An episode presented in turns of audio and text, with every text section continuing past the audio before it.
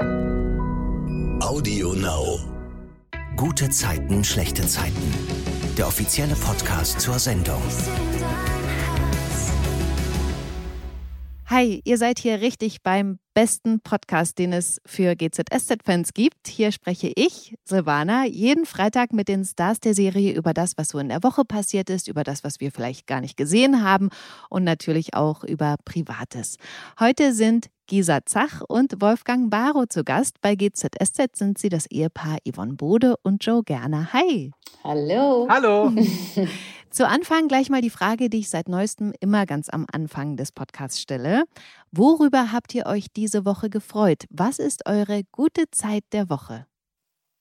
Also ich komme gerade aktuell von einem lieben Freund, der jetzt einige Wochen krank war. Der ist äh, die Immunschwäche ist nach unten gegangen und plötzlich bekam der alle möglichen Krankheiten, von denen er nicht mal geträumt hat. Mhm. Und äh, äh, der hatte nur eine Niere und dadurch ist wirklich alles nach unten gegangen. Und der ist in der Zeit, wo er im Krankenhaus war, ist er wirklich dem Tod zehnmal von der äh, Schirpe gesprungen. Und das kam wirklich durch eine Lebensmittelvergiftung Ach. aus heiterem Himmel. Und äh, jetzt ist er so langsam, es geht, also der, der war, äh, mit dem habe ich auch mal Sport gemacht. Mhm. Das ist ein sehr fitter Mann gewesen. Oder äh, jetzt ist er wirklich noch ein Schatten seiner selbst und versucht jetzt so langsam wieder in die Gänge zu, zu kommen. Und ich habe ihn, wie gesagt, seit Wochen nicht gesehen, weil er konnte auch niemanden empfangen im Krankenhaus. Durch Corona musste man natürlich immer nur, da durfte nur einer. Und da ist eben sein Mann hingegangen. Und jetzt äh, habe ich ihn wieder gesehen. Er ist noch sehr schwach, aber es ist dann, wo man denkt, dieser Mann, der wirklich in, in der Blüte seines Lebens stand, ist plötzlich abgemagert. Er hat 18 Kilo abgenommen und ist nur noch ein Hauch von seiner selbst. Und jetzt langsam fängt er wieder an, sich zu fangen und so weiter. Und ich drücke ihm die Daumen und war heute total froh, ihn, ihn so wieder zu sehen und, und äh, freue mich, dass es ihm wieder gut geht und dass er aus dem Krankenhaus raus ist und dann so langsam wieder in die Gänge kommt. Aber allein so diese Tatsache zu haben, du lebst in den Tag hinein und plötzlich aus heiterem Himmel kommt sowas und kann dich wirklich bis an den Tod bringen. Da wird einem auch wieder so bewusst, ne, wie wichtig das ist, also seine Gesundheit auch wertzuschätzen. Genau. Und ähm, was man so selbstverständlich nimmt, ne? Und das, das Interessante ist, also dieser Mann, er raucht nicht, er trinkt nicht, er lebt mega gesund, also von viel Gemüse und Obst und so weiter, ist auch vegan. Und die Ärzte haben ihm wirklich gesagt, durch diese gesunde Ernährung, die er hatte, dadurch hat er es wirklich geschafft. Wenn das nicht der Fall gewesen wäre, wenn noch irgendein anderes Kriterium hinzugekommen wäre, wie, wie Rauchen oder so, dann hätte er es nicht geschafft. Ach, krass. Also so wichtig ist auch eine gesunde Ernährung. Gisa, was ist deine gute Zeit der Woche?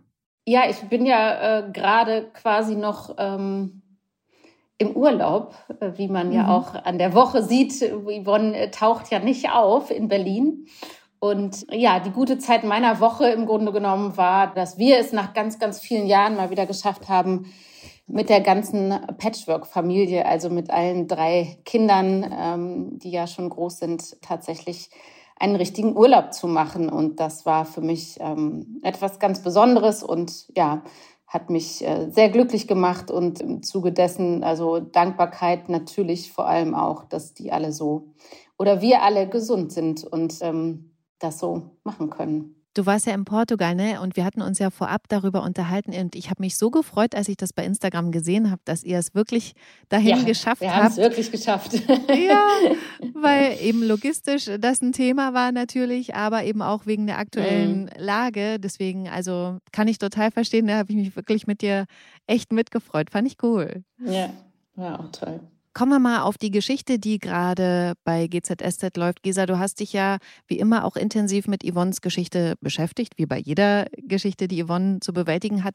Sie hat ja die Diagnose bekommen zu erblinden und ich habe jetzt schon in ganz vielen Interviews gelesen, in denen du gesagt hast, du hast dich mit Betroffenen unterhalten, um dich darauf vorzubereiten. Du willst so respektvoll wie möglich damit umgehen, auch das respektvoll rüberbringen.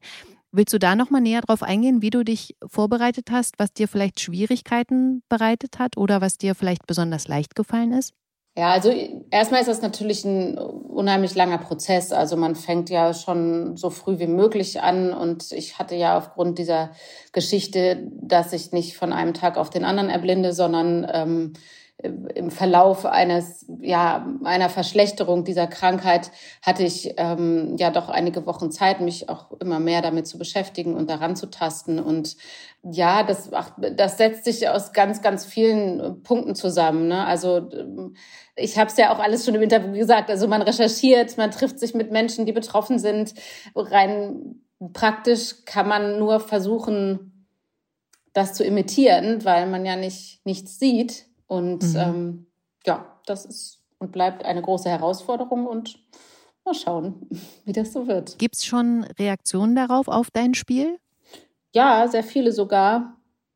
Mich, mich überrascht das tatsächlich ein bisschen. Also es, es ist ja immer so, dass, dass Krankheiten und solche emotionalen Geschichten, also auch jetzt die mit Johanna und so, gerade die emotionalen Geschichten, glaube ich, bringen sehr viele Reaktionen hervor. Und ich werde schon sehr, sehr oft angeschrieben und ähm, es wird gesagt, dass die Menschen das sehr berührt, dieses Schicksal und diese Krankheit tatsächlich, ja. Und ähm, das ist natürlich einerseits schön, weil man äh, aus schauspielerischer Sicht das natürlich gut findet, wenn man die Menschen berühren kann, egal ob das jetzt äh, lustig oder traurig ist, weil das ist ja Sinn und Zweck unseres Berufes. Aber ja, in diesem Fall ist es mal wieder etwas eher Trauriges. Und was sagst du dazu, dass Yvonne irgendwann gesagt hat, na, lass mal gut sein, Joe, äh, mit den ganzen Ärzten, lass uns mit der Diagnose umgehen lernen. Fandst du das nachvollziehbar? Oder wie hättest du privat darauf reagiert? Also, das ist wirklich was, was ich mich auch privat gefragt habe. Ja. Wie würde ich in dem Moment reagieren? Weißt du, kämpft man bis zum Schluss noch eine Lösung zu finden? Na, ich glaube, man kann das eben pauschal nicht beantworten und vor allem nicht, wenn man nicht in der Situation ist als, als Betroffener. Also ich glaube, ich kann jetzt viel erzählen von wegen, ich glaube, wenn ich die und die Krankheit hätte, dann würde ich ab dem und dem Stadium nicht mehr zum Arzt gehen und sagen, ich akzeptiere das jetzt so. Ja. Aber ich glaube, es kommt eben meistens anders und zweitens, als man denkt. Also, und dass man auch das äh, durchläuft ja auch verschiedene Stadien. Also, wenn ich da zurückdenke an, an die Zeit, äh, diese intensive Zeit mit meiner Freundin, die ja am Ende gestorben ist an, an Brustkrebs, die hatte ganz viele unterschiedliche Phasen, äh, wo sie einerseits Momente, wo sie gesagt hat, ich mache das nicht mehr, ich mache nicht noch eine Chemo, das reicht mir jetzt. Ähm, ich weiß sowieso so, ne, und dann, aber dann doch gibt es eben immer wieder Gründe, die einen hoffen lassen, wo man denkt, ja, werfe ich mir nicht vielleicht dann irgendwann vor, dass ich es nicht gemacht habe, vor allem für die mhm. eigenen Kinder zum Beispiel. Und deshalb finde ich das eine Frage, die man, die ist nicht möglich, sie zu beantworten. Also wenn man nicht in der Situation steckt, weil sie als auch so individuell ist. Also. Mhm. Bei Joe finde ich ja gerade krass, äh, dass er wirklich so viele Baustellen in Anführungsstrichen im Leben hat. Also seine Frau erblindet, äh, damit hat er zu kämpfen. Seine Tochter Johanna wurde mit Nacktbildern erpresst. Und jetzt steht ja auch noch der Prozess deswegen gegen ihn an, weil er da eben ja zu Selbstjustiz gegriffen hat. Was sagst du, Wolfgang? Ist gerade ganz schön viel für ihn, oder? Ja, nicht nur für ihn, auch für Wolfgang Barrow. Also ah, ja. Ich habe eine ganze Menge zu drehen im Augenblick. Ich habe so das Gefühl, dass das ist, äh, so viel habe ich in den letzten 29 Jahren nicht gedreht, wie Ach. jetzt auf einen Haufen. Aber äh, naja, man wächst an seinen Aufgaben und insofern finde ich das auch sehr spannend. Und ich finde ja, eben gerade bei der Geschichte, also eigentlich bei allen, muss Joe auch ganz viele verschiedene Emotionen zeigen. Also in, innerhalb kürzester Zeit. Also nicht so wie früher, habe ich so gedacht, wo bei vielen Geschichten oft einfach nur viel Härte war und ne, Dominanz, äh, sondern ganz oft auch die weichen Seiten. Kommt mir das nur so vor oder ist es so? Nee, das ist so. Ja. Also so, so oft, wie ich äh, schon Tränen in den Augen hatte in den letzten Wochen, hatte ich das auch äh, schon lange nicht mehr. Das war, glaube ich, das letzte Mal, als mein Sohn Dominik, also beziehungsweise Gernas Sohn mhm. Dominik, damals entführt wurde und als er dann äh, gestorben ist, äh, da war es sehr emotional. Aber sonst äh, eigentlich in dieser geballten Form hatte ich das schon sehr, sehr lange nicht mehr. Mhm. Gut, gucken wir jetzt mal auf die aktuelle Woche. Für mich ist das Thema der Woche ja der Prozess gegen Joe und Tobias, weil sie Jay entführt und unter Druck gesetzt haben, um Informationen aus ihm rauszubekommen. Jay, für alle, die es nicht wissen, das ist der Typ, der Joes Tochter Johanna erpresst hat, ihm Nacktbilder zu schicken. Also ich denke mal, wir sind uns einig, was Joe gemacht hat, ist nicht richtig, aber emotional ist die Tat nachvollziehbar, Gisa, oder? Ja, auch da. Ich möchte bitte, bitte niemals in die Situation kommen, dass äh, meiner Tochter, einer meiner Töchter so etwas angetan wird, weil ich könnte mir auch nicht vor, also ich würde nicht weder jetzt sagen, ich würde genauso reagieren, noch ich würde das nicht tun, weil ich, ich kann es mir nicht vorstellen. Ich kann mhm. es mir nicht vorstellen, was da wahrscheinlich in einem Elternteil an Urwut und äh, Gerechtigkeitssinn und überhaupt entsteht oder entfacht wird, weil es ist, glaube ich, wirklich das Schlimmste, wenn das dem eigenen Kind angetan wird. Also ja, und also das ist ja schon, wenn man sich das bei Fremden vorstellt oder jetzt in dieser Geschichte für Johanna, da ist das ja schon furchtbar. Aber ähm, ja, nee, ich möchte gar nicht drüber nachdenken, ehrlich gesagt. Wolfgang, was sagst du? Findest du es emotional nachvollziehbar? Also Natürlich empfinde ich das nachvollziehbar. Mhm. Also wenn ich mir vorstelle, dass mein Kind, mein Sohn oder, äh, also ich habe einen Sohn, in so eine Situation gekommen wäre, also ich, ich weiß nicht, was ich gemacht hätte. Ich hätte alles äh, äh irgendwie versucht und, und, und, wenn ich die russische Mafia engagiert hätte oder irgendwie, ich hätte versucht, diesen Typen äh, dingfest zu machen und, und das zu verhindern oder also das ist furchtbar, wenn einem als Elternteil sowas passiert. Und natürlich ja, und, Kind, ja klar. Und wie Gisa halt sagt, und einem auch eigentlich rein rechtlich ja die Hände gebunden sind, aber ja. man so einen inneren Drang hat und man weiß, es ist nicht richtig. Also ist echt ein, echt ein krasses Thema. Was ich ja spannend fand, äh, Tobias ist ja vor dem Prozess relativ aufgeregt, weil er nicht weiß, was auf ihn zukommt. Joe ist da ja sehr entspannt eigentlich. Da man einen Abschweif zu euch ins Private was jetzt gar nichts mit der Geschichte zu tun hat. Aber wann warten ihr das letzte Mal richtig aufgeregt? Könnt ihr euch daran noch erinnern? Ich war äh, sehr aufgeregt oder bin es eigentlich immer vor Premieren. Also ah, als ich als Chap Charlie Chaplin das erste Mal im Schlossparktheater auf der Bühne stand, da habe ich auch gedacht, warum hast du diesen Beruf gewählt? Ich, ich will das nicht. Nein, komm, lass. Warum habe ich nicht auf meinen Vater gehört und bin Beamter geworden? Mhm. Ach, krass. Aber Heinz Rühmann hat mal gesagt, wenn der Schauspieler kein Lampenfieber mehr hat, dann kann er ihn Beruf an den Nagel hängen. Mhm. daran stimmt, da ist was Wahres dran. Ja, Lampenfieber macht ja auch was mit einem, ne? Dieses Adrenalin, ja, was dann ja. ausgestoßen wird und man dann vielleicht sogar in der Lage ist, noch mehr abzurufen, als man eh kann. Ja. Es ist auch ein tolles Gefühl, wenn dann dieser, dieser Druck von einem abfällt und nach der Vorstellung, wenn dann die Leute jubeln, aufstehen, Standing Ovations und so weiter, und denkt so, boah, dafür bin ich Schauspieler geworden. Das ist dann toll. Mhm. Gisa, überlegst du noch? Ja, ich überlege tatsächlich gerade, weil ähm, ich glaube, ich bin, ich bin relativ häufig aufgeregt. Mhm. Also ich bin tatsächlich immer noch ja auf so eine bestimmte Art und Weise, so weil Wolfgang das gerade erzählte, vor komplexen Drehtagen aufgeregt. Also gerade wenn man so emotional schwierige Szenen oder jetzt auch mit dieser Geschichte mit Yvonne, wenn ich weiß, ich habe das vor mir und man natürlich aufgrund dieser Zeitstruktur, in der wir drehen, ähm, ja nicht wie beim Theater irgendwie vier Wochen Zeit hat, was auszuprobieren und immer noch mal wieder anders zu machen. Da bin ich vor so einer Szene die mir auch selbst wichtig ist, wo ich auch was Bestimmtes zeigen möchte oder spielen möchte äh, und das für mich eine Herausforderung ist, da bin ich aufgeregt vorher, ja. Also die Frage ist ja, was, was, ne, welches aufgeregt meinen wir jetzt? Also aufgeregt wie Schmetterlinge im Bauch, weil man irgendwie seinen Mann die Woche über nicht gesehen hat oder so. Auch das mhm. gibt's bei mir noch, wenn ich freitagsabends nach Hause fahre, aber das ist natürlich was anderes. Ach, schön. Oder aufgeregt sein für jemanden anders. Das war ich tatsächlich in letzter Zeit auch häufiger, weil meine Tochter Aufnahmeprüfungen gemacht hat für einen neuen Studiengang und mhm. äh, die andere Tochter tatsächlich ein Casting hatte und so. Also da, das ist ja wieder noch mal was anderes, dass man halt für jemand anders mit aufgeregt ist. So, aber mhm. ja, ich bin, glaube ich, ziemlich häufig aufgeregt, wenn man das so, ja. Ich bin auch jedes Mal vor dem Podcast total aufgeregt, weil es für mich immer, ich weiß ja nicht, was passiert, ne? Ich weiß nicht, was kommt. Äh, die Technik, das ist natürlich auch immer ein Punkt, wo ich denke, oh Gott, hoffentlich funktioniert das alles. Das ist für mich immer so eine totale Anspannung und da bin ich auch immer super aufgeregt. Aber immer, wenn ich dann das erste Mal sozusagen mit den Teilnehmern spreche, dann ist es wieder weg. Aber ich bin schon vorher, das habe ich immer so ein flaues Gefühl im Magen, obwohl wir jetzt ja schon über 100 Folgen gemacht haben, aber das habe ich auch immer noch. Wahnsinn.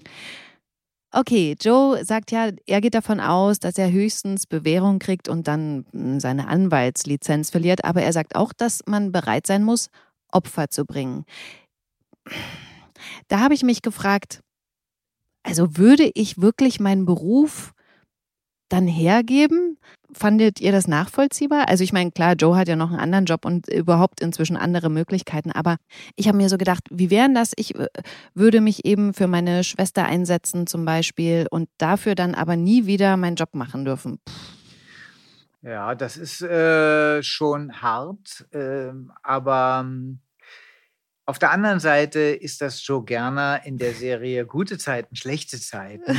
Und auch wenn es noch so schlimm erscheint, äh, Gerner findet immer einen Weg, doch wieder das zu machen, was er gerne machen möchte. Also insofern glaube ich, äh, kann man das nur relativ sehen. Leicht dahergesagt sozusagen. Äh, und er weiß warum. ja. Vor Gericht sagt ja Katrin dann als erstes aus. Sie erzählt, wie es Johanna ging, als sie von Jay erpresst wurde und ähm, stärkt Joe damit den Rücken. Und dann soll ja Jay aussagen. Aber da dürfen dann Joe und äh, Tobias nicht dabei sein. Wolfgang, erzähl mal, warum. Ja, also äh, wegen Befangenheit, ähm, das ist auch üblich so vor Gericht, wenn derjenige befangen ist, weil eben diese Leute anwesend sind, Zeugen oder Leute, die mit diesem Fall zu tun haben.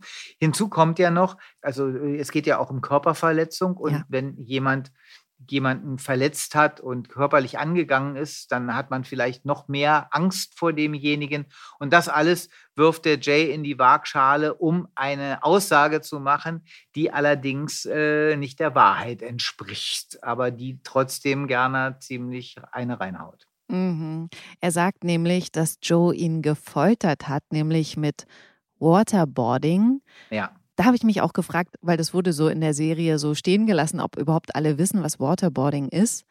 Ich würde das für die, die es vielleicht nicht wissen, hier äh, nochmal kurz erklären. Ja. ja, also Waterboarding ist eine Methode, jemanden zu foltern, indem man ihm einen, ich glaube, das ist ein ganz normaler Stoffsack über den Kopf zieht und dann immer wieder ins Wasser, in ein Wasserbassin, also den Kopf reinstuckt, sodass mhm. der immer das Gefühl hat, er ertrinkt und dann ihn wieder rauszieht und so weiter. Und das macht man so oft, bis der nicht mehr kann, bis er wirklich keine Luft mehr kriegt, weil dieser Stoffsack, der saugt sich ja auch mit Wasser voll. Also das heißt, man kriegt trotzdem immer noch Wasser in den Mund, in die Nase und kann nicht atmen, weil, weil der vollgesaugt ist mit Wasser. Und dann wirklich brutal. wird er nochmal reingestellt. Und also das ist eine sehr, sehr Ich kann es gar nicht hören, mhm. selbst wenn du das erzählst, das ist ja fürchterlich. Ja, ja, es ist wirklich fürchterlich. Es ja. ist echt eine Folter, ja. Vielleicht hat man es deswegen bei GZSZ nicht erzählt, weil das dann gar nicht mehr in die Sendezeit, man muss ja da auch aufpassen, dass man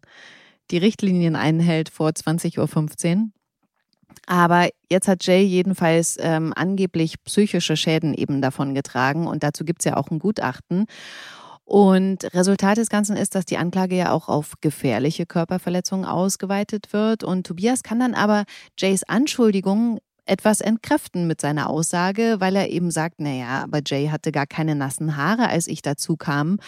Und leider muss er Joe dann aber auch belasten, weil er zugeben muss, dass Joe zumindest kurz davor war, zuzuschlagen, als er da in das Waldhaus dazu kam. Das ähm, ist Tobias echt schwer gefallen, diese Aussage zu machen. Wie reagiert denn Joe auf diese Aussage von Tobias? Der ist ihm nicht sauer, ne? Nein, der ist ihm nicht sauer. Er kann verstehen, dass der natürlich auch die Wahrheit sagen will. Er kann ja nicht von ihm verlangen, dass er jetzt vor Gericht lügt, seinetwegen. Wobei Joe Gerner eigentlich das schon verlangen könnte. Aber in dem Fall ist es so, dass er da doch ein bisschen zurückhaltend ist. So gut kennt der Tobias ja nicht. Hinzu kommt ja noch, dass es der neue Liebhaber von Katrin ist und dem will er ja auch nichts Böses. Also insofern, und die, es ist kommt ja, es ist ja eine wachsende Freundschaft gerade im Gange ja. zwischen den beiden. Also insofern nimmt ihm das Joe nicht äh, übel. Aber der macht es ja wieder gut, indem er ja äh, es schafft, diese Anschuldigung, die Jay Gerner gegenüber äußert, vollkommen zu entkräften oder zu, sagen wir mal, 98 Prozent zu entkräften, indem er herausbekommt, dass zu diesem Zeitpunkt, als sich Jay äh, und äh, Gerner in dem Haus befunden haben, das Wasser abgestellt worden mhm. ist für die ganze Gegend und auch für dieses Haus. Also im Haus selber gab es gar kein Wasser. Insofern konnte Gerner gar nicht Waterboarding machen. Es gab zwar einen, einen Bach in der Nähe, aber trotzdem es gab auch keinen Eimer. Also es, es, es wäre schon wirklich unmöglich gewesen. Mhm.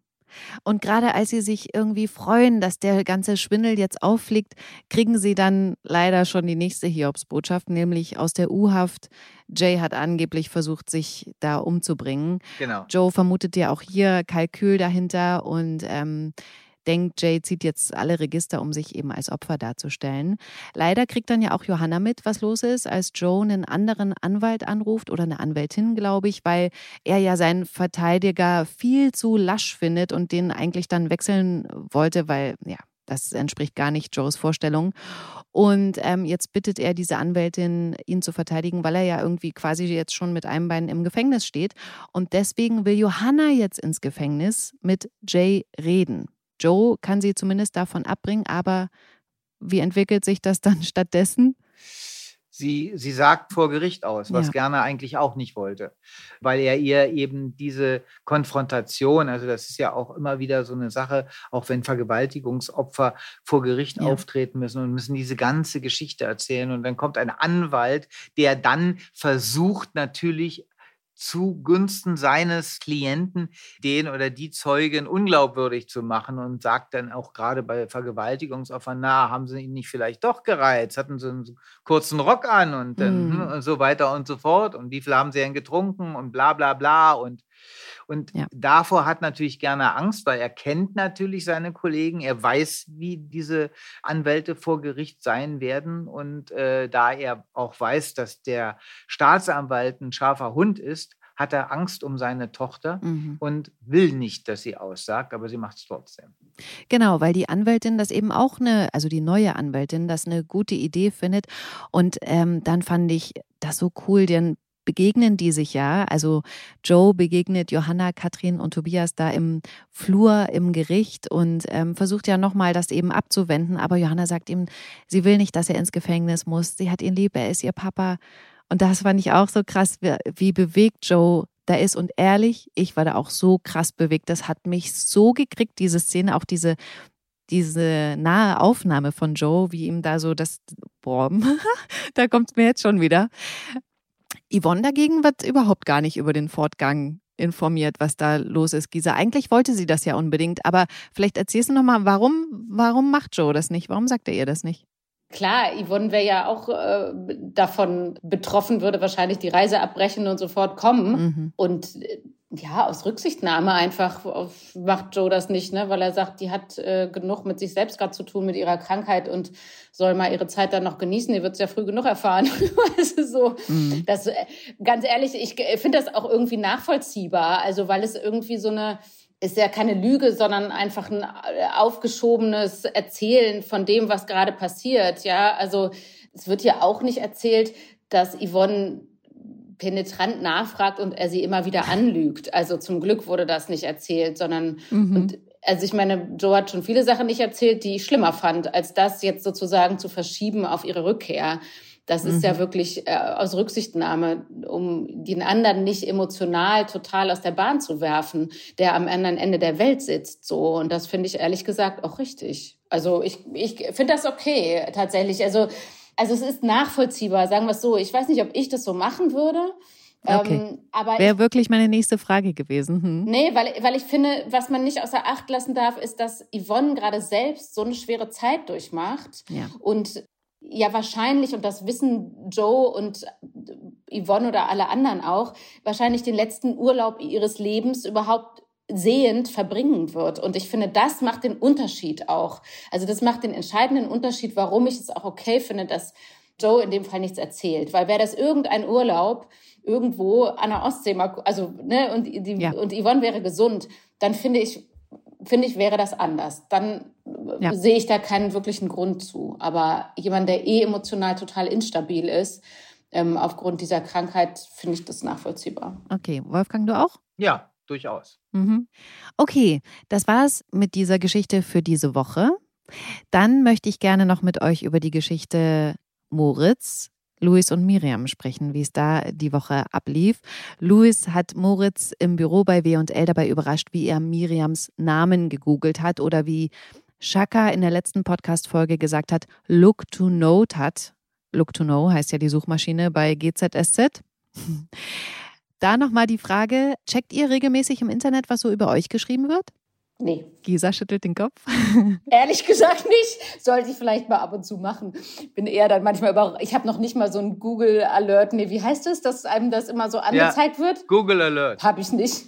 Also ich glaube, mein Mann hat das über mich, aber ich habe es nicht. Ich will es auch, glaube ich, nicht wissen. Ich glaube, ich würde mich nur aufregen, wenn wieder irgendwelche Promi-Flash-Neuigkeiten wie irgendwie Gisa Zach steigt bei GZSZ aus wegen privaten Dramas und überhaupt ist sie jetzt depressiv. Was da schon erfahren habe im Nachhinein, wo ich das so gut, dass ich das nicht gesehen habe. Oder sie haben ja auch schon aus unserem Podcast, ne, haben sie ja auch das schon so, so quasi so Headlines rausgezogen, die dann eine völlig verquere Wahrheit Wahrheit erzählen, die halt so aus dem Zusammenhang gegriffen, dass es halt gar nicht mehr stimmt. Und ja. Ja. Da kommt man dann erst äh, wirklich zur Wahrheit, wenn man den Artikel liest. Aber genau. meistens bleibt die Überschrift hängen und die Leute machen sich nicht die Arbeit. Das ist natürlich schwierig. Ja, ich wurde ja tatsächlich auch angesprochen dann von oh. sogar von Kollegen. Steigst du aus? Also du hörst auf bei GZSZ? Wo ich so dachte, so, wovon redest du? Also ich, weil ich diesen Artikel natürlich nirgends gelesen hatte, weil ich auch nicht so ein Bild.de-Leser bin, so ein regelmäßiger. Ja. Verrückt. Aber das hatte Anne ja auch letztens. Da hat sie das dann auch bei Instagram klargestellt, weil das genau auf die Schiene ging. Anne Menden steigt aus bei GZSZ. Äh, und sie so, was? Stimmt gar nicht, ich bin einfach drei Tage weg. Aber bei über Wolfgang, über dich gab es doch das auch jetzt neulich irgendwann, ne? War das nicht bei dir auch irgendwann mal? So eine, so eine fehlgeleitete Headline? Weiß ich nicht. Ich also bei mir war, also mich hat jemand angesprochen bei meiner Autowerkstatt und hat gesagt, GZSZ wird jetzt abgesetzt. Ach so, ja. GZSZ wird abgesetzt. Ja. ja. die haben geschrieben, GZSZ wird jetzt abgesetzt. Stimmt, hm? das habe ich auch irgendwo gelesen. Es ging darum, weil zwei Folgen von GZSZ abgesetzt worden waren oder aus, rausgenommen worden und stattdessen Nihat gesendet ja, wurde. Genau, genau, und dann kam eben da kam eben die ne Meldung in den Zeitungen oder in den Medien, GZSZ wird abgesetzt. Genau. Punkt. Ja, ja. Weil zwei Tage nicht gesendet wurde. Genau. Ja. Ja. Aber äh, Wolfgang kam ja da trotzdem vor, das äh, mal noch am Rande. Bei Niat. Ja, ich steige jetzt um zu Niat. Ich mache jetzt Niat. Ja, genau. Ich bin jetzt der Rechtsanwalt von Niat. Gehen wir nochmal auf die Frage zurück. Äh, Wolfgang, checkst du im Internet was über dich geschrieben wird? Ich habe äh, dieses Google Alert und Aha. da sehe ich dann immer, äh, was da über mich verbreitet wird. Ansonsten mache ich das nicht, aber wirklich nur über Google Alert. Und da kommen ja auch manchmal sehr ulkige Sachen zustande. Also gerade so diese Promi-Flash oder, oder die Bildzeitung ist auch manchmal, äh, da hat auch einige Sachen geschrieben. Also es ist, ist dann immer wieder spannend, wo ich denke, ach, das habe ich gemacht. Nee, nee, doch nicht. Ja. Aber eigentlich, mir tun die auch ein bisschen leid, muss ich ehrlich sagen. Die müssen jeden Tag irgendwie, was weiß ich, wie viele Zeilen schreiben und klammern sich an jeden Strohhalm. Oh Gott, eigentlich ein Scheißjob. Muss ich jetzt ja, Mitleid mit Journalisten haben? Das ist auch ein harter Job, natürlich, absolut. Aber ja, Augen auf bei der Berufswahl. Genau, ne? ist ja mein Lieblingsspruch. okay, jedenfalls liest jetzt auch Louis, dass seine Freundin Miriam in Wirklichkeit eine Millionärstochter ist. Er konfrontiert sie dann auch damit, ist super sauer, dass sie ihn bezüglich ihrer Herkunft die ganze Zeit angelogen hat. Es ist doch total egal, was für eine Familie ich habe. Ich liebe dich. Du liebst mich. Ich hab dir alles von mir erzählt. Mein Scheißvater, mein Mobbing. Und du denkst dir eine Familie aus, die es gar nicht gibt. Dass du irre Stress hast und keinen Kontakt. Das stimmt sogar. Sogar? Und der ganze Rest? Ich habe das Gefühl, ich kenne dich gar nicht mehr richtig. Nur weil ich dir ein Detail verheimlicht habe. So eher ein komplettes Leben. Ich bin nicht meine Familie, okay? Unterbreich oder nicht. Ich bin immer noch dieselbe. Das hat doch alles überhaupt nichts mit uns zu tun. Es hat was mit dir zu tun. Und wir sind zusammen. Und sorry, das heißt für mich, dass man sich die Wahrheit sagt. So, kann das gerade nicht.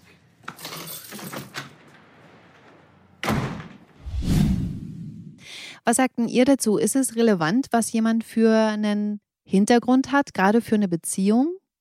Also wo hört die Grenze des, der Ehrlichkeit auf, vielleicht? Ich finde auch, dass man das unterscheiden muss. Es ist ja eine Sache, nicht alles oder alle Details aus seiner Familie und aus seiner Vergangenheit zu erzählen. Mhm. Aber sie hat ja, wenn ich das richtig verstanden habe, eine richtig andere Familie erfunden. Das stimmt. Um überhaupt etwas zu erzählen, ja, auf die Frage von Louis hin über die Eltern und so. Und das finde ich ehrlich gesagt, für mich geht es gar nicht, aber ich bin auch ein totaler äh, Anti-Lügen-Moralapostel. Äh, also mhm. äh, für mich geht's gar nicht. Also für mich wäre das also jemand, der was anderes erfindet, weil es sie kommt ja noch nicht mal mit einem triftigen Grund, warum sie das nicht erzählen konnte. Sie sagt jetzt einerseits, ja, ist doch egal, ja, dann sind halt man, es ist nur, weil ich wollte nicht als Rich Kid abgestempelt werden. Ja. Aber das seiner Liebe, mit der man ja wirklich eine feste Beziehung führt, also zu verheimlichen und was anderes zu erfinden, das macht auch keinen Sinn. Das glaubt man auch nicht. Ja, also ich, ich auch seltsam. glaube es nicht, dass das der Grund war. Es wird schon noch einen anderen Grund geben, oder? Bestimmt, ja. naja, also ich finde, dass, wenn man das, man glaubt es ihr nicht. Also man glaubt es Miriam nicht, dass sie. Nee, voll ich auch als Zuschauer, ich denke mir so, naja, und, also was ist denn das für ein Problem, dass du reich bist? Also ich verstehe, also klar, abgestempelt werden und vielleicht Angst vor Ausnutzen, aber wenn man mit jemandem zusammen ist, irgendwann gibt es doch den Punkt, wo man dann reinen Tisch macht und sagt, ey, übrigens, ne, klar, wenn man nur so eine Affäre hat, dann muss man das vielleicht nicht immer, aber so in der Beziehung, hm, weiß ich nicht. Ja, Wolfgang, ja. ich weiß es auch. Ah. Muss gar nicht so wissend lachen. okay. aber wir verraten es nicht. So. Nee. Nein, wir verraten gar nicht. Wie ihr euch hier auf die Lippen weist, ich sehe das. Voll krass. Okay, ich bin gespannt, da kommt wohl noch was. Hm. Aber das ist übrigens nicht ungewöhnlich. Das ist auch schon mal in der Beziehung, äh, in, der, in der Geschichte passiert. Es gibt eine sehr nette Geschichte von einer Österreicherin, die in Amerika studiert hat. Und die hat dann einen jungen Mann kennengelernt äh, der da auch studierte und in den hat sie sich verliebt und die beiden haben sogar geheiratet. Und ähm, dann wollte er mit ihr in sein Heimatland. Der kam aus Myanmar. Mhm. Und ähm, dann sind die mit dem Schiff von Amerika nach Myanmar gefahren. Und als sie dann da ankamen, kamen lauter Boote mit, äh, mit Leuten, die hatten Blumen und, und, und, und das war so alles festlich da im Hafen. Und dann sagte die Frau, Mensch, du, an Bord muss ja irgendeine wichtige Persönlichkeit sein. Mhm. Die kommen hier anscheinend, um denjenigen zu begrüßen. Und er sagte, ja, ja, die begrüßen uns. Ich bin der Prinz von Chuan oder so. Also der, der war der, der regierende Prinz dieser Region in Myanmar. Und das hat er seiner Frau bis zu diesem Zeitpunkt vorenthalten. Ist ja krass. Ja, und es ist ja auch, dieser Plot ist ja auch äh, Stoff, aus dem viele, viele Filme sind. Ne? Also ja. ich erinnere mich, also, oder das wird doch, ist doch immer wieder, also entweder nicht erzählen, dass man arm ist oder nicht erzählen, dass man reich ist. Also gibt es diverse Stories. Genau. Bei Wolfgangs Geschichte musste ich jetzt spontan an äh, Der Prinz von Zamunda denken, an den Film äh, ja. mit Eddie Murphy, dass der auch so. ja. Also, sie kriegt es früher mit, als sie heiraten, dass er der Prinz von Zamunda ist, aber äh, ja, das ist ja auch so mit den Blumen und so weiter. Ende der Geschichte. Luis und Miriam können das Thema zumindest für diese Woche erstmal klären. Sie haben da noch abschließend ein Gespräch, wo sie ihn bittet, zu versuchen zu akzeptieren, dass ihre Familie tabu ist. Und jetzt will ich noch die Geschichte um Nasan und Lilly besprechen. Lilly hatte ja letzte Woche ihre Anhörung bei der Ärztekammer, wo es darum ging, ob sie ihre Zulassung als Ärztin behalten darf. Ihr alter Chef, Dr. Degenhardt, der wollte sie wirklich richtig fertig machen, weil sie angeblich die Blutproben für ihren Bruder Jonas vertauscht hat, damit nicht rauskommt, dass er Drogen genommen hat. Das war ja aber alles gar nicht so und der Termin ist letzten Endes für Lilly auch positiv ausgegangen, also sie darf weiter als Ärztin arbeiten. Mal angenommen, ihr dürftet nicht mehr als Schauspieler arbeiten, warum auch immer. Was würdet ihr dann machen? Gute Frage. Ich würde vielleicht versuchen zu schreiben. Mhm. Also Bücher zu schreiben, Romane und so weiter. Und ich würde äh, nebenbei vielleicht ein Studium anfangen als äh, Zoologe. Ach. Also ich, ich mag Tiere sehr. Und äh, oder also auch was, ich tauche auch gerne. Früher wollte ich auch immer Zoowärterin. So, so, so also zu, na, Zoowärter nicht, also eher jemand, der, der mit Tieren arbeitet irgendwie. Also weiß ich, und wenn es ein Delfinarium ist, wo ich da äh, bestimmte Tests machen müsste. Also sowas auf, auf so einer Ebene würde ich gerne mit Tieren arbeiten. Ach cool. Gisa wollte Zoowärterin werden? Nee, aber als Kind, das musste ich nur ja. gerade, fiel mir gerade ein, das dass ich das, cool. immer wollte. Jetzt ist halt die, bei der Frage, ne, ist, ist natürlich, soll das dann ein realistischer Wunsch sein, etwas, was ich auch noch machen könnte oder wenn man alles noch machen könnte? Das ist ja schon ein bisschen ich Unterschied, jetzt mal, ne? Ja, ich würde, wenn man alles noch machen könnte. Ja, immer vorausgesetzt, ich dürfte wirklich, ich dürfte, könnte, was auch immer, nicht mehr Schauspieler sein, weil weil das eigentlich nicht für mich funktioniert. Deshalb ist es schwierig, mir das vorzustellen. Weil man vorstellt, es gibt den Beruf des Schauspielers einfach nicht. Mhm. Ähm, äh, kann ich mir tatsächlich, gibt es viele Sachen, die mich interessieren würden, ähm, nochmal zu machen. Aber die sind so divers. Also die fangen an von, von einem Studium äh, bis über Gastronomie tatsächlich auch mhm. ähm, und Hotellerie irgendwie sowas selbst, äh, also sich selbstständig zu machen, auch selbstständig zu machen in einem anderen Bereich. Also das fand ich immer schon spannend, vielleicht weil meine Eltern auch immer selbstständig waren oder so. Mhm. Aber ja, es gibt wirklich total viele Sachen, die ich mir immer mal vorstellen könnte zu machen. So am liebsten von allem mal ein bisschen. Aber da wären wir dann wieder bei der Schauspielerei. Es geht nur da. Regie wäre auch noch eine Möglichkeit. Aber dann gibt es ja auch Schauspieler, ne? Ja, genau. Naja, es würde Schauspieler geben. Es war ja nicht die Frage, dass es keine Schauspieler ja, ja, mehr gibt, sondern dass wir das nicht mehr als Schauspieler ja, arbeiten dürfen aus irgendwelchen Gründen. Ja. Okay, Nasan kriegt jetzt zufällig in der Tiefgarage ein Telefonat mit, bei dem ihr Chef, der Dr. Degenhardt, sagt, dass ihm das Risiko zu groß ist, den OP-Roboter wieder zu benutzen, wenn der nicht sicher fehlerfrei läuft, weil er da ja mit drin hängt. Und damit konfrontiert Nasan ihn auch, als er sie dann auf dem Krankenhausflur anspricht. Dr. Akinji, gute Nachrichten. Wir können wieder mit der Krabbe arbeiten. Sie haben den Fehler gefunden. Tatsächlich? Der Roboter hat eine komplett überarbeitete Software. Und woher weiß man, dass die sicher ist? Der Hersteller hat sie getestet. Ah, das heißt, Sie sind sich sicher wie bei der alten Version? Wollen Sie wieder mit der Krabbe operieren? Dann trage ich Sie ein. Ist diese neue supersichere Software über Nacht entwickelt worden? Wie meinen Sie das? Naja, gestern gab es sie offenbar noch nicht. Da haben sie dem Hersteller noch erzählt, dass sie beinahe eine Patientin verloren hätten, weil sich der CR4B aufgehängt hat. Macht gefälligst euren Job. Das Risiko ist mir zu groß. Die Tiefgarage ist hellhörig. Allerdings muss Nasan dann spontan bei einer OP einspringen. Der Patient liegt da schon in der Narkose, also sie muss dann schnell machen. Und dann macht sie das auch mit dem Roboter und da gibt es zu ihrer Überraschung auch keine Probleme. Da will ich auch noch mal ganz kurz zu euch abschweifen, einspringen bei der Arbeit, also weil Nasan ja hier einspringt.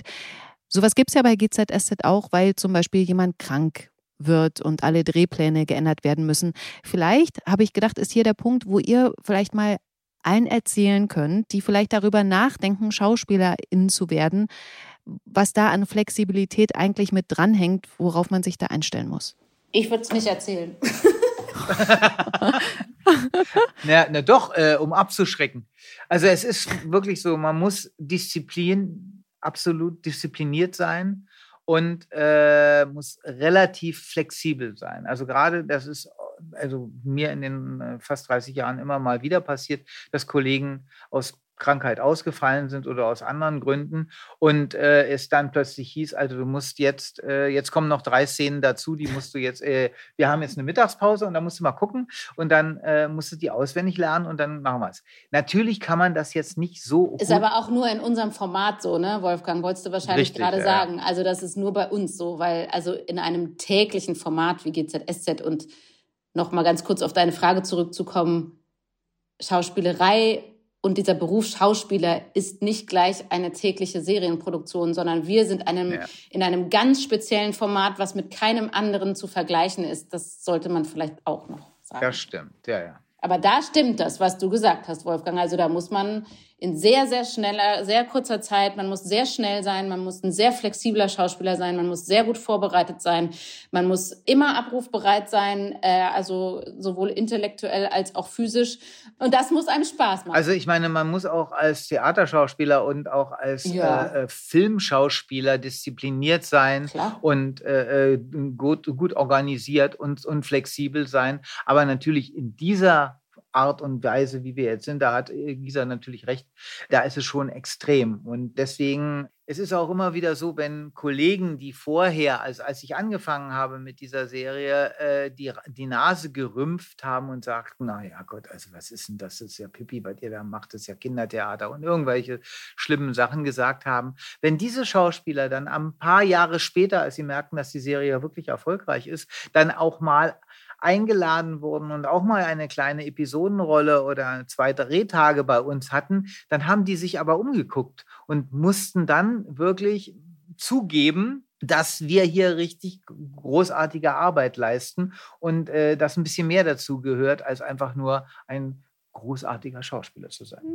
Ja, ich finde man, also um es äh, positiv zu sagen, ich glaube, dass man dass es auch nicht mit guter oder schlechter Schauspieler zu tun hat, ob es einem Spaß macht, als Schauspieler so ein Format zu machen, sondern man muss es eben auch können und es muss einem Spaß machen. Und nicht jeder, so ganz unabhängig von schauspielerischen Qualitäten, ist nicht jeder dafür gemacht, äh, so eine, ne, weil, weil Schauspieler ticken auch sehr individuell und Mm, ich kenne viele Kollegen, die die Möglichkeit auch gehabt hätten, äh, daily zu machen, also tägliche Serie, und sich auch bewusst dagegen entscheiden, weil sie fairerweise äh, auch sagen, das ist irgendwie nichts für mich. Ne? Ich, das stresst mich zu sehr oder so. Und deshalb, ähm, nicht jeder ist dafür gemacht, genauso wie nicht jeder Arzt für einen Krankenhausbetrieb äh, zum Beispiel gemacht ist, sondern äh, eben für die individuelle Praxis so, ne, zum Beispiel mit mehr Zeit. Gutes Beispiel. Ja, ja. ja. Und ähm, deshalb finde ich das ja auch wichtig zu sagen. Es ist weder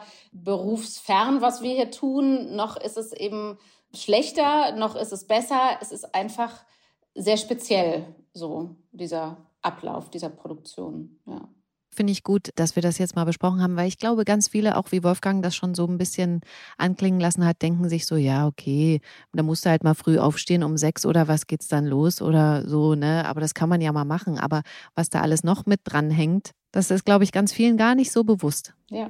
Ja, ja, und, und gerade wenn man jetzt vom Theater kommt oder wenn man vom Film kommt, wo man wirklich äh, nicht äh, so in zeitlich eng gepackt ist. Ja, da wir, wir produzieren 25 Minuten sendefähiges Material pro Tag, während beim großen Spielfilm fünf Minuten sendefähiges Material produziert wird und dann wird eine halbe Stunde eingeleuchtet und dann wird der nächste Satz produziert, dann wird die Kamera umgebaut, dann wird der Satz produziert. Also da brauchst du den Text ja, also ich will das, ich das ist jetzt eine Vereinfachung, aber manchmal braucht man den Text eigentlich gar nicht zu lernen. Den kannst du gleich am, am Drehort lernen, weil du eben immer dazwischen eine halbe Stunde Zeit hast, bis dann wieder eine andere Einstellung gedreht wird.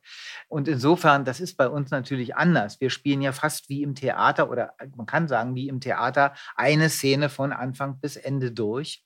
Und äh, dabei wird dann das abgefilmt.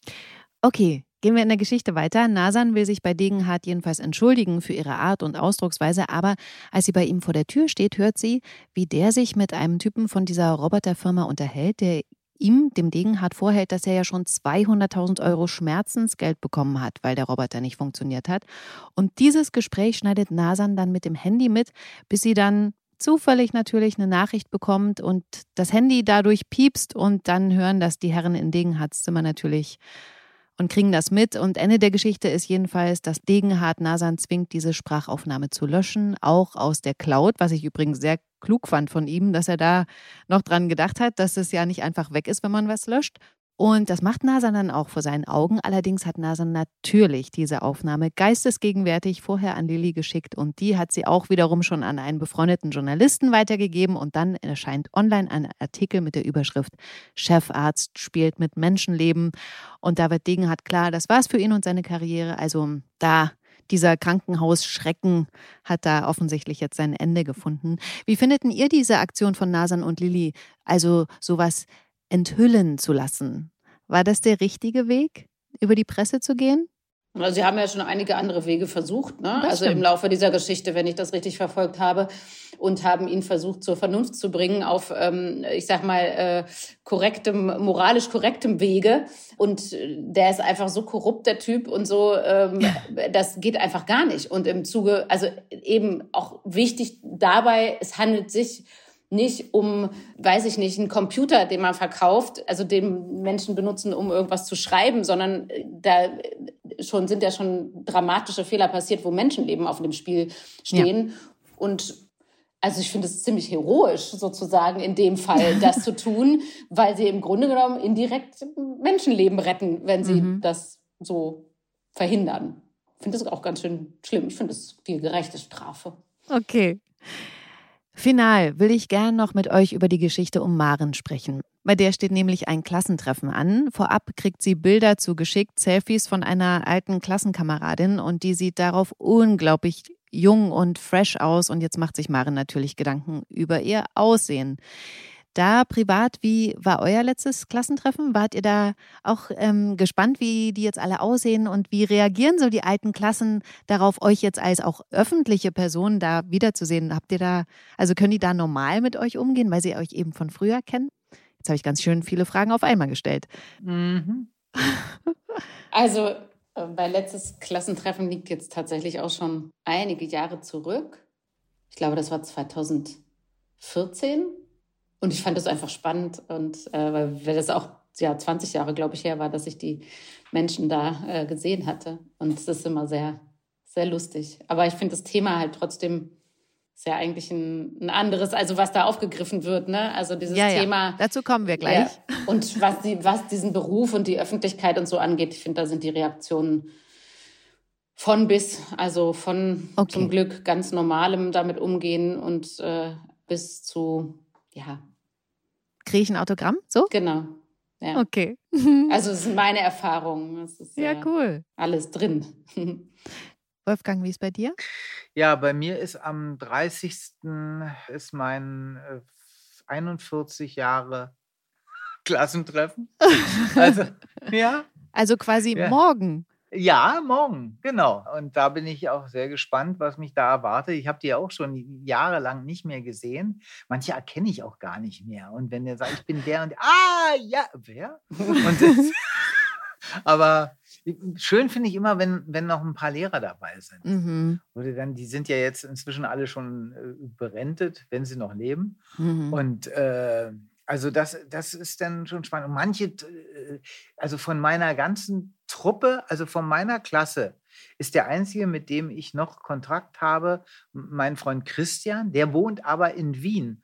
Und da haben wir aber äh, regelmäßig Kontakt. Also mhm. ich fahre dann öfter mal mit meiner Frau äh, zu ihm nach Wien und dann ähm, und dann gehen wir da auf den Weihnachtsmarkt. Mhm. Weihnachten, also die Wien hat wunderschöne Weihnachtsmärkte.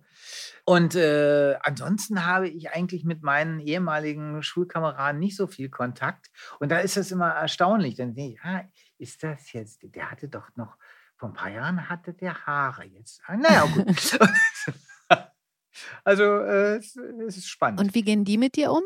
Also das ist genauso wie Gisa mhm. sagt. Also manche sind dann, oh, könnte ich ein Autogramm? Ich gucke es ja nicht, aber äh, meine Tochter oder so. Ach so, und, genau. Ähm, hm, yeah. und äh, andere hm. sagen, mhm. ey, Mensch, du hast ja kaum verändert oder irgendwie so. Mhm. Okay. Ich fand ja das Gespräch zwischen Maren, Nina und John im Mauerwerk dann gut. Sie sprechen ja unter anderem über Filter, die quasi standardmäßig ja inzwischen auf jedes Foto gesetzt werden, was irgendwo verschickt oder gepostet wird. Und da fand ich auch eigentlich ganz cool, dass John gesagt hat, er würde was machen lassen, wenn ihn was stört. Fand ich cool von ihm. Glaube ich ihm gar nicht mal so, muss ich ehrlich sagen. Wie seht ihr das? Ja, das ist tatsächlich ein bisschen schwierig zu, zu beantworten, wenn man Kinder hat, finde ich. Also äh, ich finde es, grundsätzlich bin ich der Meinung, äh, soll doch jeder machen und an sich rumschnippeln, wie es, wie es will. Ich finde halt, dass man den Auftrag hat, zumindest wenn man Kinder hat, und das versuche ich, also die, die Werte zu vermitteln, dass das tatsächlich nicht die wichtigen Dinge im Leben sind, die zählen. Ja, also ein Ja. paar Falten. Und ich finde es manchmal auch ein bisschen armselig, um das mal so hart zu sagen, dass die Menschen sich in so großem Maße heute äh, mit ihren Falten oder äh, Aufspritzen von Lippen oder so weiter, also der Umfang, den das, also den, wie soll ich das sagen, ja, der, ja, der Bereich, den das einnimmt mittlerweile durch diese ganzen visuellen Möglichkeiten von Instagram und so weiter und äh, Handys, das finde ich absurd tatsächlich. Also, ähm, weil es äh, so viel Zeit wegnimmt, sich mit anderen wichtigeren Dingen, finde ich, zu beschäftigen. Aber es gehört halt auch zu diesem Zeitalter dazu. Und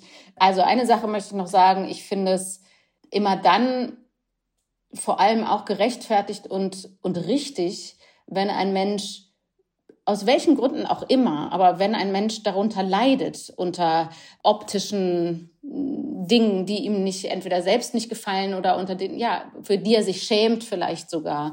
Und das kann eben alles sein. Das kann bei jemandem ein zu dicker Popo sein, aber es kann halt auch für eine, einen alternden Menschen zu viel Falten oder Schlupflider oder so sein. Wenn der Mensch sich dadurch so eingeschränkt fühlt in seiner persönlichen Freiheit, weil er sich so schämt, dann finde ich es absolut richtig für denjenigen und auch okay, wenn der sagt, ich lasse da was machen, weil ich selber fühle mich dann wieder wohl in meinem Körper und mit mir selbst und traue mich wieder äh, ja nach draußen zu gehen sozusagen, um es mal ein bisschen zu überspitzen. Aber ähm, ich finde es schon auch ein wichtiges Thema, was ja jetzt sehr humorvoll bei uns angesprochen wurde und Ja. eher ähm, in dieser, ja, in dem lustigen Strang erzählt wurde, was auch richtig ist, aber es ist ja schon ein Thema, was auch gerade Frauen in meinem Alter oder jetzt, um auf die Geschichte zu kommen, Yvonnes, Marens Alter so ähm, durchaus beschäftigt. Ey, das, aber nicht mal das. Also ich meine, ne, wie du gesagt hast, also wenn 20-Jährige sich da Botox spritzen lassen, weil sie gar nicht wollen, dass überhaupt Falten entstehen und dem vorbeugen wollen, da frage ich mich halt auch irgendwie, da ist da was richtig schief. Und ich bin auch der Meinung, wenn man das, gerade wenn man jung ist, wenn das nicht so ist, wie du gerade erzählt hast, also man leidet unter, was weiß ich, einer Hakennase oder so, ne, hat, trägt das ganz lange schon sich, mit sich rum, weil man in der Schule gemobbt wurde, da angefangen, ne? Aber ich glaube, wenn du wegen nichts so das einmal aufmachst, dann ist das wie ein Fass ohne Boden. Dann plötzlich entdeckst du andere Sachen noch an dir, die du, dann machst du noch das, dann machst du noch das und man verliert so den Blick dafür. Hm. Also ich finde das besonders ähm, traurig, dass äh, es inzwischen so einen Trend gibt. Also gerade bei jungen Mädchen. Also die sehen alle irgendwie gleich aus. Alle haben so ein bisschen diesen Barbie-Stil, unheimlich dicke Brüste und einen, einen prallen Hintern und dann so diese aufgespritzten Lippen und, und die gezupften Augenbrauen und dann die Haare, die hier an den Seiten rechts und links Oh ja. runtergehen. Ja, alle sehen gleich aus. Das ist Das wirklich so ein, so, ein, so, ein, so ein Stil, wo ich denke, oh Gott.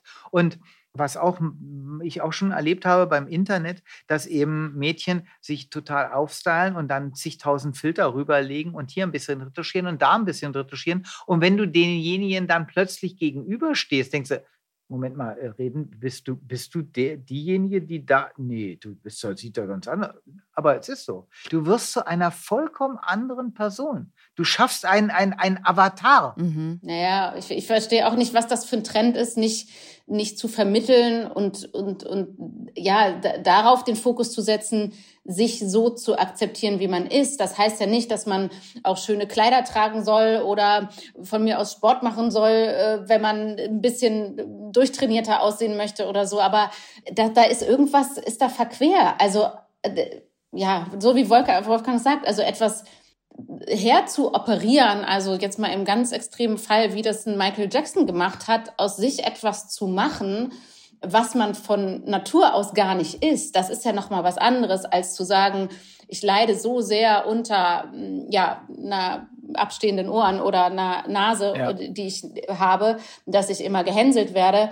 Das ist ein, das ist finde ich eine komplett andere Nummer und ich finde es auch ein Thema, was mich sehr sehr beschäftigt und ja, wie gesagt, erst recht, wenn man junge Menschen hat, wie ich, zwei heranwachsende Töchter, die genau in diesem Zeitalter aufwachsen, wo das ja noch, wo das eben so präsent ist. Und ich kann, ich bin wirklich jeden Tag sehr, sehr dankbar und froh, dass ich zumindest bis jetzt, oder ich habe das Gefühl, hoffentlich ist es nicht anders und ich weiß es nicht, ähm, meine Töchter da ähm, irgendwie ja hoffentlich genug Selbstbewusstsein haben, dass das für sie gar nicht in Frage kommt. Wollte ich gerade sagen, ich glaube, der Schlüssel ist einfach Selbstbewusstsein. Ja. Ne? Also was, ähm, was Eltern den Kindern vermitteln müssen und äh, sich eben nicht mit anderen vergleichen, um irgendwie was zu sein. Ne? Ja, ist halt schwer, wenn man das nur um sich herum sieht. Es ist ja wirklich fast wie eine Mode von, von Klamotten mittlerweile. Wenn man überall sieht, die hat sich die Lippen aufspritzen lassen, ist so wie wenn man vor ein paar Jahren gesehen hat, oh, die haben alle ein Lacoste-T-Shirt an, das muss ich auch haben. Jetzt muss man auch diese Lippen haben. Das ist doch, äh, ja, es hat sich halt verschoben. Ja. Ich erzähle mal die Geschichte noch fertig. Okay. Maren geht ja dann tatsächlich spontan zu einer Kosmetikerin, die auf der Werbung an der Straße verspricht in zehn Minuten zehn Jahre jünger und das Ding geht aber offensichtlich schief. Wir sehen Maren dann nur noch mit so ganz großer Sonnenbrille und sie sagt keinem, was passiert ist. Nur Nina erfährt es dann. Da war auch ganz lustig, wie die beiden sich unterhalten haben, weil ja Nina anfangs dachte, dass Maren von dem Abend im Mauerwerk damit John so ausgenockt ist, dass sie jetzt Helligkeit nicht mehr gut verträgt, also ne, einen Kater hat und äh, sie dann eben auch noch darüber sprechen, dass sie früher, früher ja viel mehr vertragen haben. Das ist auch so ein Gespräch, glaube ich, aus dem Leben, was man dann ab 30 schon führt. Äh, ich muss eben noch zwei Tage ausnüchtern nach so einem Abend. Da auch noch mal ganz kurz die Frage bei euch: Früher mit Feiern, wart ihr da gut dabei oder eher zurückhaltend? Also so, sagen wir so, ich habe das schon gerne mit Freunden äh, öfter mal äh, gefeiert. Ja, und das ging dann auch mal etwas länger als äh, eine Stunde. Aber ich muss dazu sagen, damals war es auch wirklich so, wenn ich durchgemacht habe und äh, musste dann am nächsten Tag dann arbeiten, also gute zwei Stunden, ähm, dann kam, habe ich das aber schon durchgehalten. Also das äh, war dann nicht so, dass ich sagte, jetzt fällt der Drehtag aus, weil ich einen Kater habe. Mhm. Ganz nach dem Motto, wer feiern kann, kann auch arbeiten, ne? Exakt, genau. Mhm. Gisa, feiern. Du hast nur Geräusche gemacht, als ich das Mhm. gefragt habe. Ja, ich habe jetzt gerade so ein bisschen überlegt, als Wolfgang erzählt hat, ich, ja, ich habe auch tatsächlich wirklich gerne und viel gefeiert. Aber ich glaube, seitdem ich diesen Beruf ausübe, also wenn ich im Job war sozusagen,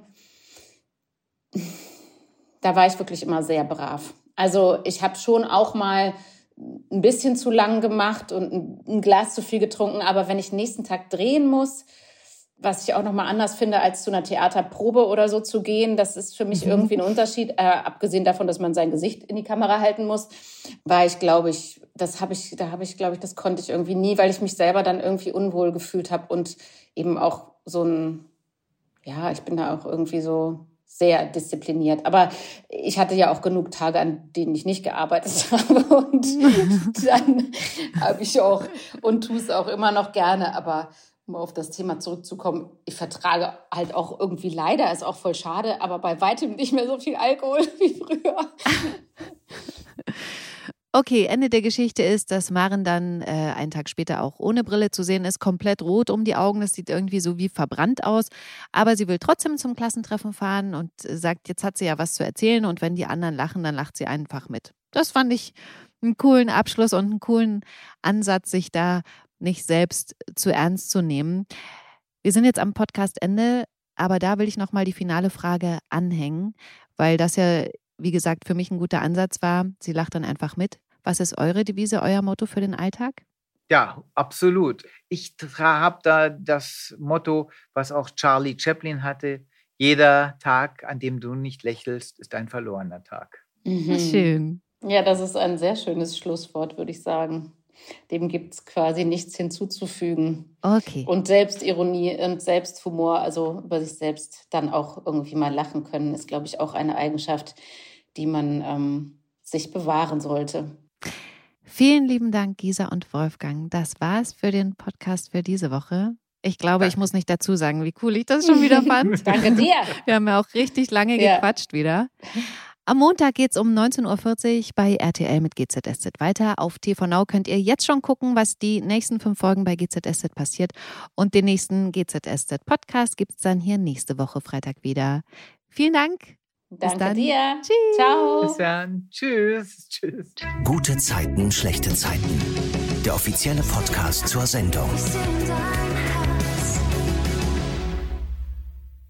Sie hörten einen RTL-Podcast.